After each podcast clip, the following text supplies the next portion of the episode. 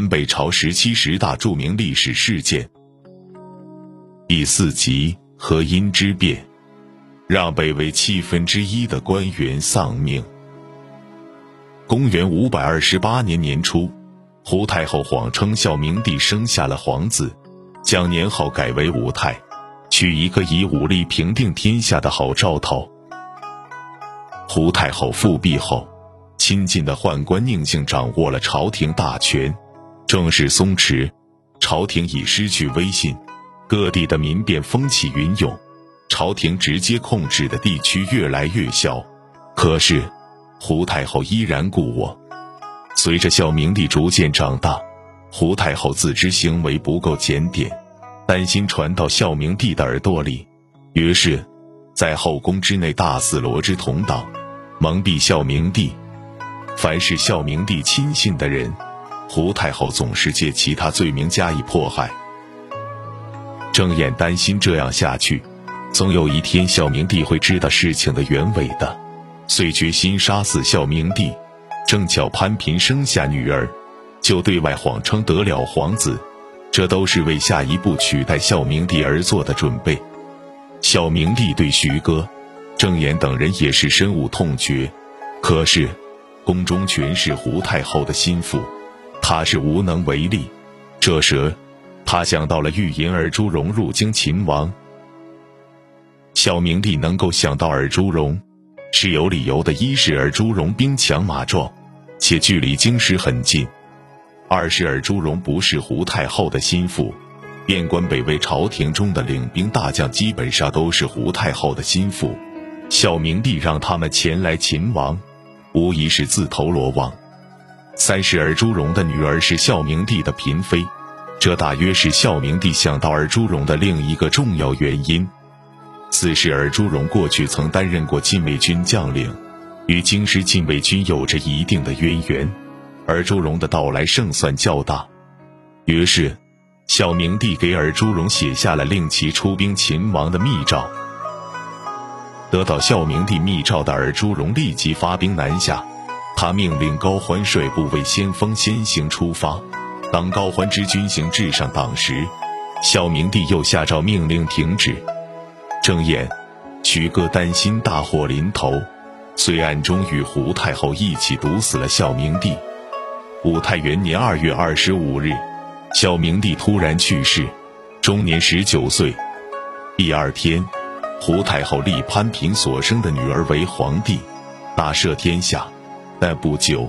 又下诏称潘冲华所生的其实是皇女，因此改立临洮王元宝辉的世子元昭为帝，文武百官晋升两级，素为将士晋升三级。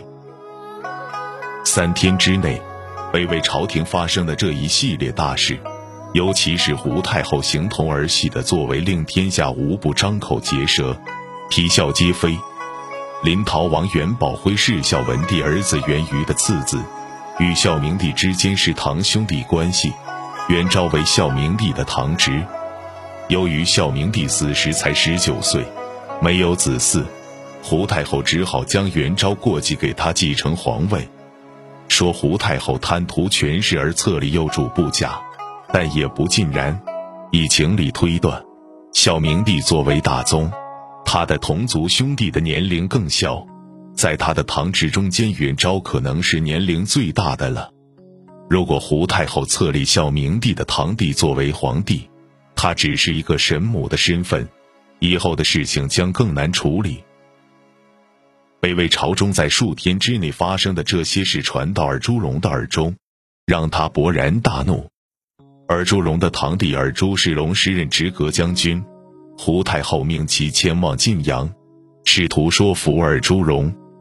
尔朱荣打算留下尔朱世龙，但尔朱世龙说朝廷对哥哥的用心深感疑虑，因此才派我前来。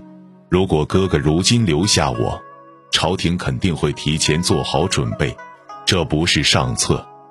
于是，尔朱荣又让他回到了洛阳。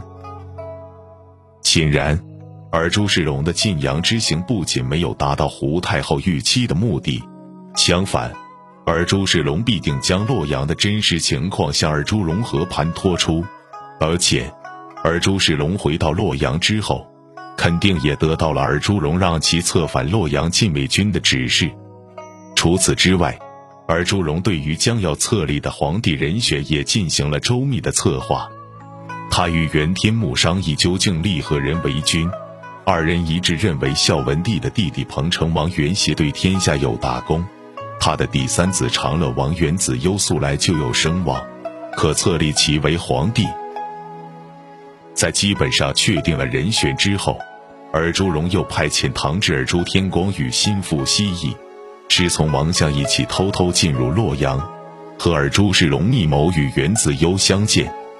无论是作为孝明帝亲信的元子优，还是作为受到齐兄牵连的罪臣袁子优，在胡太后的统治之下，政治前途已经完结。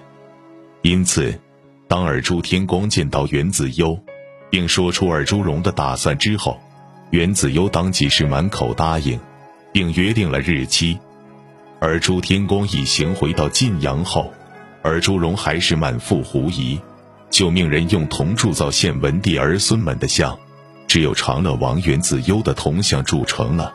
而朱荣这才下定了决心，命令三军全部穿上白色校服，兵发晋阳。以和八月率领两千甲士为前锋，而朱世龙听说后，从洛阳逃出，在上党与尔朱荣会合。尔朱荣发兵南下的消息传到洛阳，胡太后十分害怕，将朝廷群臣全部召入宫中商议对策。